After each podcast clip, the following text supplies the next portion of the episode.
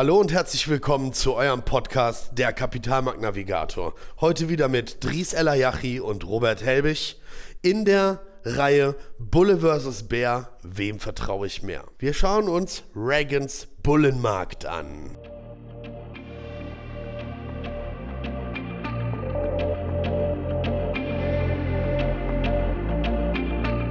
In der Welt der Börse geht es rau zu. Bullen kämpfen gegen Bären, Kurse sind unberechenbar und mittendrin bist du, der Anleger. Mit dem Wissen aus diesem Podcast behältst du die Kontrolle über dein Kapital, denn du wirst verstehen, wie du richtig investierst und Risiken als Chance begreifst. Der Kapitalmarkt-Navigator zeigt dir Wege, damit du die Richtung bestimmen kannst.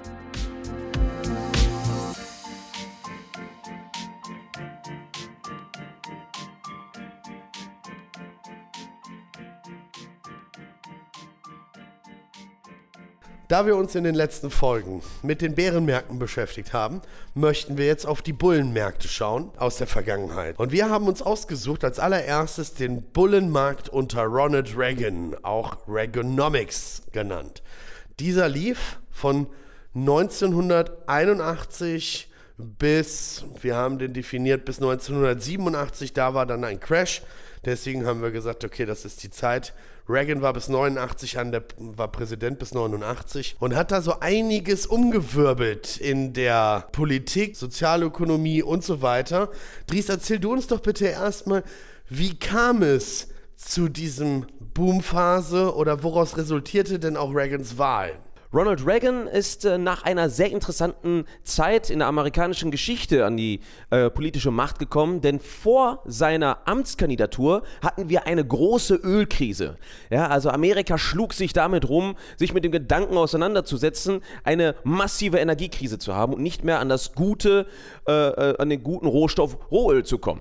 So. Und die daraus folgende Konsequenz war ein extremer Anstieg in der Inflation, der Arbeitslosenquote und beim Leitzins. Die genauen Zahlen sind 13% Inflation, 7,7% Arbeitslosigkeit und 16% Leitzins. Man muss sich einmal vorstellen, ja, also das waren tatsächlich zwei Ölkrisen vorher, ja. ne, die sich äh, da gezeigt haben. Und äh, damals wie heute basiert natürlich der Welthandel auf dem Rohstoff Öl. Also war auch alles davon betroffen. Ne, einen kurzen Wink zu Corona vielleicht auch nochmal zu nehmen, ja, da war auch alles betroffen in dem Crash. Aber auch letztes Jahr zum Beispiel, ne, wenn wir, wo wir es mit Russland gesehen haben und die Energiekrise. Kurz daraufhin, die Ölpreise sind gestiegen, dann hatten wir die Inflation und dann sind die Zinsen auch wieder angestiegen. Also mhm. Also dieses Muster wiederholt sich 2022. Immer. Richtig. Mhm, ne, also äh, Inflation und äh, Rohstoffe gehen immer Hand in Hand. Mhm. Ne? Ja, ist ja auch der Petrodollar, ne, der dann daran, daran gebunden Richtig. ist, ne, noch die absolute Weltwährung. Genau. Und äh, ja, die, das ist es gerade, ne? der kam an die Macht durch halt eben, überlegt euch mal, das waren 13% Inflation. 13% Inflation, 7,7% Arbeitslosenquote, das unterscheidet sich zu heute. Und ein Leitzins, und das möchte ich bitte, dass euch das auf der Zunge zergeht, da wir ja dieses Jahr so stark mit den 4,75% in der Eurozone und so weiter am Hadern sind. 16% hatten die 1982, meine ich, war das gewesen. Gut, dann kam Reagan an die Macht, lieber Dries. Der hat das ganze politische Umfeld mal ein bisschen aufgeräumt. Denn der gute Herr hat die Chicagoer Schule umgesetzt. Ja, und dort war es so, dass man sich vom Keynesianismus abheben wollte, sprich Eingriffe des Staates in den Markt sollten, ähm, sage ich mal, reduziert werden. Der Markt sollte sich eher mehr selber regulieren. Und so ist auch dann der Neoliberalismus entstanden. Ja, und ähm, Deregulation. Was hatte das denn für Folgen, Robert? Eine Wirtschaftsvariante, ähm, sag ich mal, der Neoliberalismus, der vorher stark gehypt wurde. Ja, ist, wir, wir, leben natürlich alle in großen Experimenten. Das muss man ja, einfach so immer sagen. Wieder. Ja, ob man sich die, den Marxismus anguckt, den Kapitalismus, dann haben wir diesen Neoliberalismus, wie gesagt, seit den 80er Jahren. Die haben das umgesetzt. Die hatten dort wirklich große Schwierigkeiten, dass seine, seine Agenda tatsächlich umzusetzen, also von Ronald Reagan, weil der natürlich Steuern runter, Deregulierung, die Leute werden sich schon selber regulieren, dann gibt es den Triple Den, den äh, Trickle, äh, Trickle-Effekt. Genau, richtig. Trickle-Triple-Effekt. Nee, nee, nur der Trickle-Effekt. Da, war Okay. da wurde nichts äh, getrippelt. Okay, grundsätzlich geht es darum, Ja. äh, wenn die Reichen doch mehr Geld verdienen, wird es automatisch zu den unteren Schichten durchsickern. Eigentlich ein guter Hintergedanke. Ja, wenn die Menschen ethisch korrekt wären, wird das ja auch vielleicht funktionieren. Aber gut, okay, wir sind Kapitalisten. Juhu. Nein, damit möchte ich das nicht in Zusammenhang bringen. Ähm, Gut, jetzt haben die ein, eine neue Art des Wirtschaftssystems aufgebaut. Also du hast gerade Keynesianismus und so weiter erklärt. Ich würde einfach mal sagen, wir sind weg von der sozialen Schiene hin zu der absoluten äh, Kapitalmarkt, kapitalistischen Schiene. Ja, die Leute sollen sich selber regulieren. Ähm, danach war auch der Bill Clinton, der eine Krankenversicherung einführen wollte. Unter Obama war das Gleiche. Haben sie nicht durchgesetzt bekommen, weil das nahezu für die Amerikaner wie Kommunismus sich anfühlt, ja, äh, dass alle aus einer Kasse Die bezahlt wollen selber werden. verantwortlich für alles sein, was sie machen. Genau. Und dann hat halt eben auch der, der, der ähm, Ronald Reagan oder unter Ronald Reagan haben sie den Leitzins gesenkt. Damals nochmal, lasst es euch auf der Zunge zergehen. Wir setzen euch einen Chart in die Beschreibung unseres Podcasts, wo ihr nochmal die letzten 50 Jahre seht. Äh, Da sieht es sogar so aus, dass es bis 22,3 Prozent geht. Es gibt ja verschiedene Zinsen. Dementsprechend 16 Prozent Leitzins ist das, was wir recherchieren konnten. Gut. Sinkender Leitzins, Deregulation. Gab es auch danach nochmal. Nach der Dotcom-Blase kommen wir aber auch Ende der nächsten Folgen zu. Wozu hat das letztendlich geführt? Es hat dazu geführt, dass wir einen extremen Bullenmarkt generiert haben. Jetzt möchte ich mal auf Zahlen, Daten, Fakten sprechen. Ähm, extrem im damaligen Sinne war gewesen Nasdaq, gegründet worden 1985 da im Tief bei 239 Punkten, 239 und 1987 im Hoch bei 455 Prozent. Genau, dieser, dieses Jahr ist halt sehr ausschlaggebend, weil wir dort den schwarzen Montag hatten. Äh, dort ist es halt dazu gekommen, dass innerhalb von wenigen Tagen unter anderem der Dow Jones ist an einem Tag, um genau zu sein, um 22,6 Prozent gefallen. Das lag damals daran, dass der computergestützte Handel sehr neu war und die Systeme einfach überlastet waren und es dementsprechend zu starken Volatilitäten am Markt kam. Es war der größte Verlust innerhalb eines Tages in der Geschichte des Dow Jones oder des Kapitalmarkts im Allgemeinen. Der größte Verlust innerhalb eines Tages und danach nie wieder gesehen, davor noch nie gesehen. Und daraus folgte einer der kürzesten Bärenmärkte. Dow hat sogar noch im Plus geendet äh, am Ende des Jahres. Da hat die Anleger extrem stark überrascht. Genau. Also man könnte eher sagen ein Crash. Ne? Durch den computergestützten Handel hast du gerade noch gesagt, richtig? Richtig. Ja, also das muss man sich vielleicht auch noch mal geben. Damals gab es, ich habe das gelesen, 400 Millionen Transaktionen am Tag. Diese ähm, konnten dann nicht mehr stattfinden. Also der Computer war überlastet, weil zu viele handeln wollten. Und daraus ist entstanden, dass komplett falsche Kurse angezeigt worden sind von diesem Computer und dementsprechend so ein hoher Verlust halt eben auch generiert wurde. Ähm, die haben damals, ähm, damals eingeführt, kur, ähm, Gott sei Dank war da ein, ein kurzer Break mit drin. Damals haben die allerdings eingeführt, dass wenn nochmal Kurse so stark fallen, dass es ein neues Instrument der Aufsichtsbehörden gibt, dass sie halt eben den Handel aussetzen können. Für eine halbe Stunde und dann wieder für eine Stunde.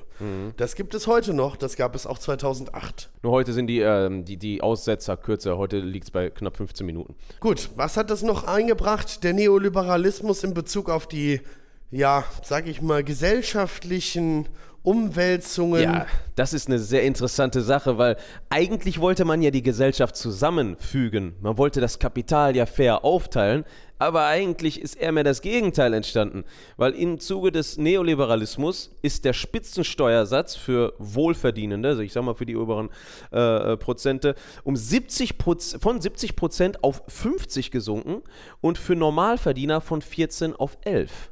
Das ist also nicht äh, sehr, sonderlich viel gewesen. Viel Kapital ist halt oben geblieben, ja, und wenig ist dann unten durchgesickert. Was eigentlich der Hintergedanke hinter diesem Neo Neoliberalismus war. Ja? Ja, das war genau der Gedanke, ne, dass oben halt eben mehr verdient wird. Es wird den einfacher gemacht, sage ich mal, dieses Kapital zu verteilen, in neue ähm, Technologien zu investieren, in neue, neue ja, Unternehmen zu investieren. Und äh, Dementsprechend sollten davon natürlich dann wieder die normale Arbeiterschicht natürlich mit partizipieren, genauso wie die Mittelschicht. Hat, ist leider nicht so ganz stattgefunden, wie man heute weiß. Ne? Das obere 1% wird immer reicher, die Ärmeren werden immer ärmer, müssen mehr arbeiten, weniger Freizeit und so weiter und Ja, so vor allem fort. war auch noch damals ganz schlimm, dass die Leute, die eine schlechte Schulbildung haben, kein großes Gehalt verdient haben, extrem stark unter der Inflation gelitten sind und dann auch, sage ich mal, äh, leichter anfällig waren für politisch extreme Parteien. Weil äh, aus, aus dem Zuge des ähm, Neoliberalismus, der Reaganomics, ist auch in gewisser Weise der Trumpismus entstanden. Ist ein komisches Wort, aber das ist ein, das ist, steht einfach nur dafür, dass Leute, die nichts haben, ja, Leute, die halt stark von der Wirtschaft gepeinigt wurden, eher mehr dazu neigen, zu extremeren Parteien äh, rüberzutreten, als halt andere Wohlhabende zum Beispiel. oder- Trumpismus wird beschrieben mit äh, gegen das Establishment, ja, gegen Richtig. die Oberen halt Genau. eben anzustinken und dass er halt eben dort mit die führende äh, Kraft ist. Gut, dann haben wir jetzt die, die Situation, welcher Trader, Investor hat denn in dieser Zeit trotz alledem oder gerade wegen dem Bullenmarkt natürlich gutes Geld verdient? Einer der bekanntesten Hedgefondsmanager in diesem Zusammenhang ist Peter Lynch mit dem äh, Magellan Fund. Da hat er damals sehr stark auf den Punkt Diversifikation geachtet und ist in seiner Strategie darauf eingegangen, dass er verschiedene Bereiche in seinem Portfolio abgedeckt hat. Ich würde mal kurz die wichtigsten einmal anschneiden. Einmal hat er die sogenannten Slow Growers genommen. Das sind etablierte Unternehmen am Markt, die eine vernünftige Dividende zahlen, wo man jetzt nicht mit starken Kursanstiegen rechnen kann. Ich nehme als Beispiel jetzt Coca-Cola. Ja? Äh, dann gab es natürlich nochmal die äh, Fast Growers, also die sogenannten Wachstumswerte. Ich sage mal, im Zuge der äh, aktuellen Zeit sind es Tech-Unternehmen, AI-Unternehmen, äh, Krypto-Unternehmen, sowas, wo halt noch viel Potenzial für die Zukunft besteht. Ja? Dann haben wir nochmal die ähm, sogenannten Asset Players und die werden extrem selten erwähnt. Das sind Unternehmen, die sehr hohe stille Reserven haben, ja, wo ähm, das noch nicht der Öffentlichkeit bekannt ist, d- die aber ein großes Potenzial bergen für Kurssprünge, wenn es dann entdeckt ist und publiziert wird. Und der letzte Bereich sind die sogenannten Turnarounds. Das sind Unternehmen, die halt stark vor der Insolvenz stehen oder kurz vor der Pleite sind und äh, trotzdem noch ein funktionierendes Geschäftssystem haben, übernommen werden können und ähm, Die man extrem günstig einkaufen die man extrem günstig einkaufen kann. So, und darauf hat er halt geachtet, im Zusammenhang mit ein paar Fundamentaldaten, die für ihn extrem wichtig waren, ne? wie zum Beispiel die Verschuldungsrate, die zukünftige Entwicklung des äh, Kurs-Gewinn-Verhältnisses und natürlich auch das äh, Gewinn je Aktie, also EPS-Wachstum für die nächsten zwei Jahre oder beziehungsweise der letzten zwei Jahre und der letzten fünf Jahre. Ne? Und mit der Strategie ist er sehr gut gefahren. Peter Lynch ist eine Legende an der Wall Street. Könnt ihr euch gerne mal anschauen, den, den netten Herrn. Von ihm könnt ihr noch eine Menge lernen. Ansonsten natürlich bringen wir es euch auch gerne bei innerhalb unseres Coachings. Ja. Klare Sache. Das geht auch. Ähm, gut. Kommen wir zum Fazit. Bullenmarkt, Reaganomics. Ähm, Dries, erklär uns doch mal, was ziehen wir daraus für einen Schluss? Ja, da haben wir einen sehr interessanten Satz äh, formuliert. Unter Reagan haben sie es geschafft, die Quadratur des Kreises umzusetzen. Ja. ja. Damit ist einfach gemeint, gut, die Märkte sind gestiegen, ja, aber die Gesellschaft hat sich dividiert. Ja. Also es sind praktisch ähm, zwei Gegenpole entstanden. Da kam es nicht zu einer Vereinigung, ja. Jeder hat sozusagen sein eigenes Ding gemacht, ja. Und in gewisser Weise war es dort halt, äh, wurde dort ein Grundstein geschaffen für Extreme, die wir jetzt auch noch haben. Auf Kosten von steigender Wirtschaft ist auf das Sozialwesen etwas äh, weniger Rücksicht genommen worden. Das allerdings hat zu mega interessanten Kursanstiegen geführt, die bis zu dem Bärenmarkt 2000 eigentlich fast in einer Linie durchgehen.